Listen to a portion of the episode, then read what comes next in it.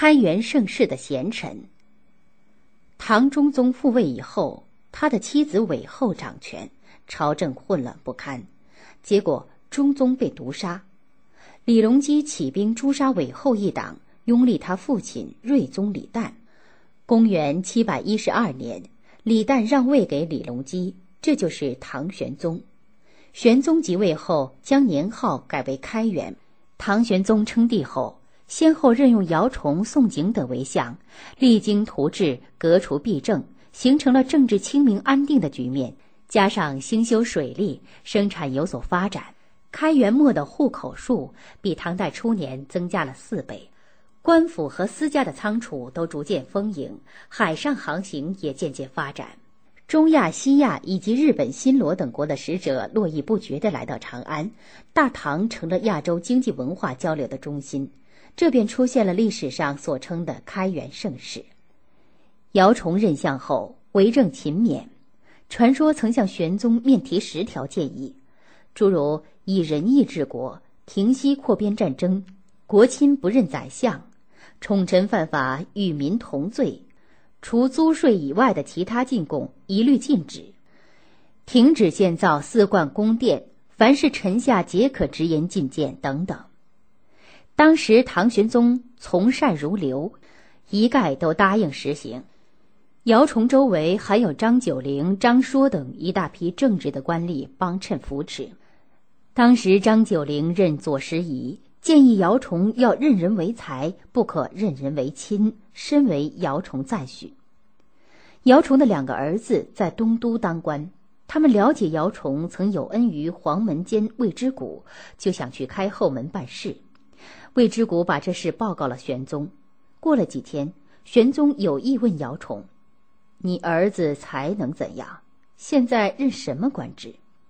姚崇回答说。我两个儿子在东都，他们办事不谨慎，做人欲望又多，肯定向魏之谷提出了不该提的要求。我至今还来不及问他们。玄宗开始以为姚崇肯定要为他儿子隐瞒此事，听了姚崇的话，他非常高兴地问：“你怎么知道的呀？”姚崇说：“魏之谷未当官时，我曾经援助过他。我的两个儿子比较笨。”以为魏之谷必然会感谢我，容忍他们为非作歹，所以胆敢去提要求开后门。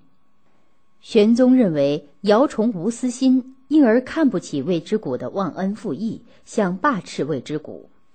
姚崇却再三请求说。我的儿子不该违背朝廷的法规，陛下已经宽恕了他们的罪行，就很幸运了。如果因此而罢斥了魏之谷，天下人必然以为陛下对我有私心，这样影响就不好了。公元七百一十五年，开元三年，正当大唐开始出现兴盛气象之际，河北、山东一带发生了严重的蝗灾。农民们以为是天灾降临，都在街头祭拜，而不敢消灭蝗虫。姚崇奏请朝廷派出御史到州县督促捕捉蝗虫，加以掩埋。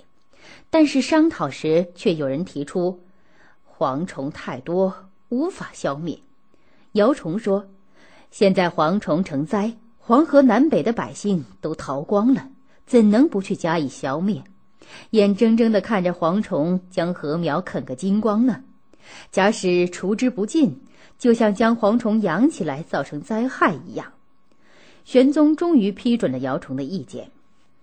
有个大臣说：“捕杀蝗虫太多，恐怕要伤和气。”姚崇说：“从前楚王吃腌菜，连菜中的麻黄也吞吃了，不处分厨师，却医好了病。”孙叔敖捕杀了毒蛇，反而因此得福。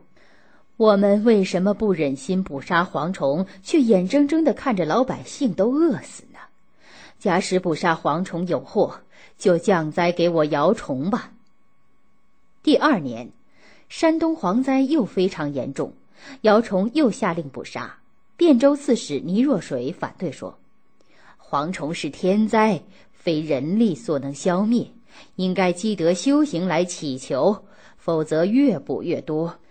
姚崇给倪若水写去一封信，严加责备，倪若水才不得不照办。后来，姚崇奏请朝廷特派使者检查各州县捕杀蝗虫的情况，指名道姓通报各地。因此，开元年间虽然连年蝗灾，却未造成饥荒。姚崇对此功劳很大，他甚至被誉为旧时宰相。宋璟担任宰相时非常重视人才，而且对皇帝也敢于当面提意见，即使触怒皇帝也不畏惧。所以玄宗皇帝非常敬重他，甚至也有些怕他。有时宋璟所提的意见，唐玄宗觉得不太合心意，但也马马虎虎点头同意了。唐太宗贞观年间，宰相和三品官向皇帝奏事，都有谏官、史官跟随，有错失当场纠正，好事坏事都记录下来，丝毫不能马虎。所以那时高官既不能要挟皇帝，小臣也不能进谗作恶。高宗武后执政以后，这个制度被废除了。期间有一段时间，甚至进谗诬告成风，酷吏当道。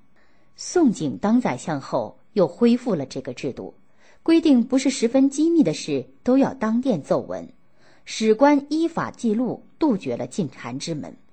因为宋璟在广州做过官。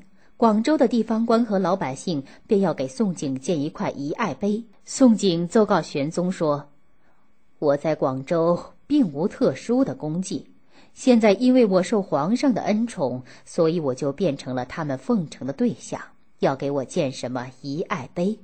我以为这种风气必须革除，就从我开始，请陛下下旨加以禁止。”玄宗答应了。从此，其他地方都不敢再做这种事，堵截了这股歪风。史书上记载说，姚崇、宋璟相继担任宰相。姚崇善于随机应变，完成任务；宋璟奉公守法，按规矩办事。这两个人的志向、品行不一样，但是都能够同心协力辅佐皇帝，使得赋役宽平，执法公正，百姓富庶。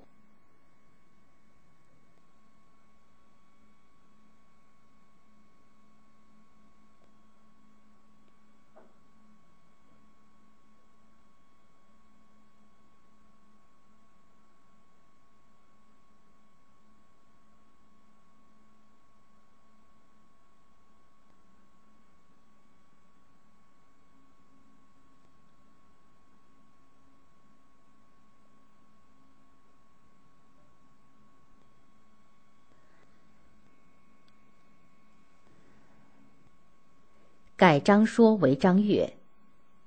姚崇周围还有张九龄、张悦等一大批政治的官吏帮衬扶持。